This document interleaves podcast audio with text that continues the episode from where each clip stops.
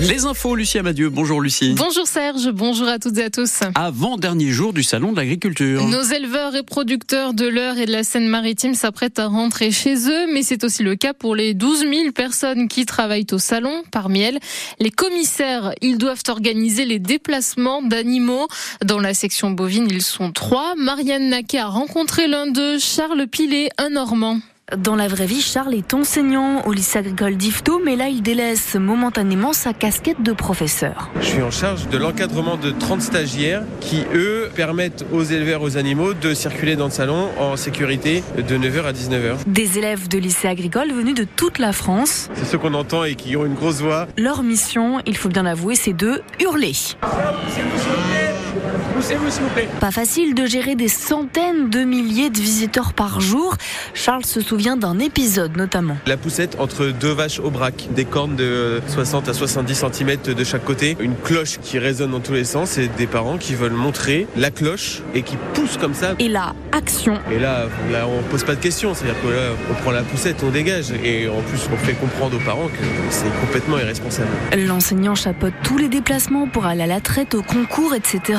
Un boulot très physique au quotidien. On est entre 14 et 20 km dans la moitié du hall 1. Il est content de retrouver son oreiller le soir et il se limite d'ailleurs côté fête. Pas d'excès, parce que sinon on tient pas 10 jours, c'est impossible. Objectif 23h30 quand même. Objectif pas toujours tenu, mais bon, il ne reste plus qu'une soirée et ensuite retour en Normandie. Oui, puisque le salon de l'agriculture ferme ses portes demain. En ce moment, Valérie Ayé déambule dans les allées. C'est la tête de liste de la majorité présidentielle aux élections européennes. Elle représente aussi le parti Horizon, fondé par Édouard Philippe, le maire du Havre, qui a annoncé hier se rallier à la majorité pour ce scrutin. Un pas significatif a été fait, salue le ministre de l'Agriculture et de la Souveraineté alimentaire, Marc Fesneau, ce matin. Les producteurs et Lactalis sont tombés d'accord hier sur une augmentation du prix du lait du lait. L'industriel s'engage à acheter les 1000 litres pour 425 euros, soit 20 euros de plus qu'il y a deux mois.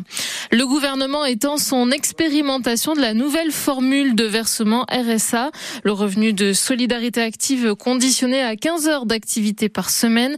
18 départements, dont leur testent ce dispositif depuis plus d'un an.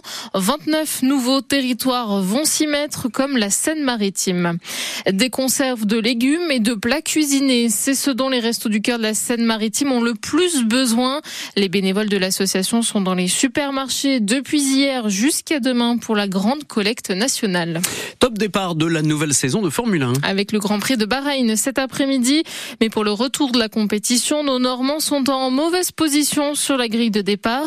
19e pour les Broïciens Esteban Ocon, 20e pour le Rouennais Pierre Gasly, soit avant-dernier et dernier. Les qualifications d'hier se sont très mal passé. La nouvelle Alpine 524 présentée en Angleterre il y a un mois semble mal née, Théophile Pedrola. Sur la nouvelle monoplace, tout a changé par rapport à l'an dernier. Les ailerons, les suspensions, l'aérodynamisme, une voiture agressive mais difficile à appréhender.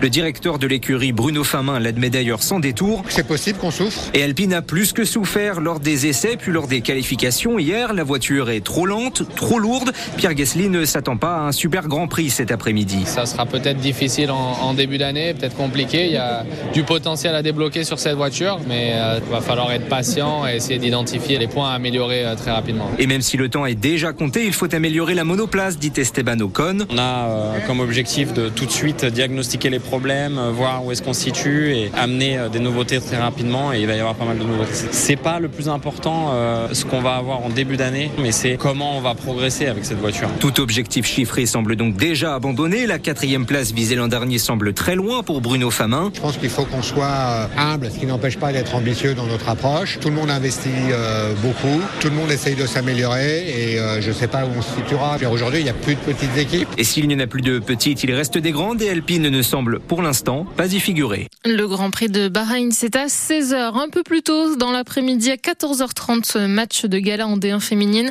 Les footballeuses du HAC 8e reçoivent les numéros 2, le Paris Saint-Germain.